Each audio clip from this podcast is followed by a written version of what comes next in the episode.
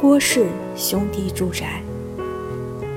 郭乐、郭全兄弟，广东香山人，早年赴澳洲谋生，经营香蕉、甘蔗等水果起家，后来在香港开设怀琼百货，赚了大钱后来到上海发展。兄弟俩租用南京路、湖北路哈同的地皮，盖起了永安公司大楼。在国内外享有声誉。发迹后，一九二六年，兄弟俩在静安寺（今南京西路）哈同花园（今上海展览中心）对面西侧建造两幢住宅安家，由公和洋行的建筑设计师威尔逊设计，陶贵记营造厂承建。根据当时沪上造房的风俗。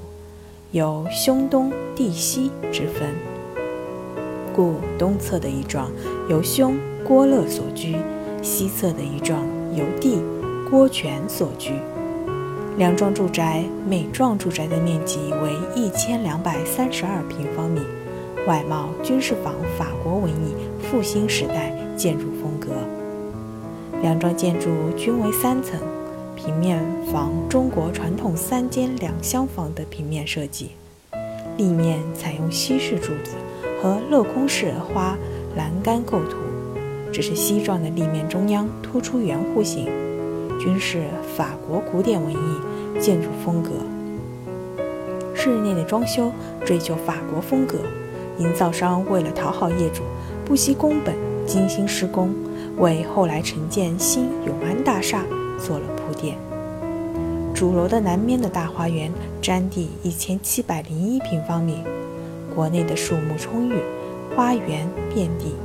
在绿树的掩映下，有一个古典精致的塔状喷水池，大理石砖砌，池中塑有希腊神像。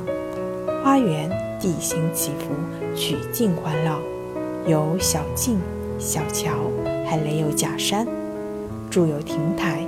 风格别致，并在全园中种植茶花、丹桂、牡丹、紫藤、玉兰、海棠、腊梅等花木十余种。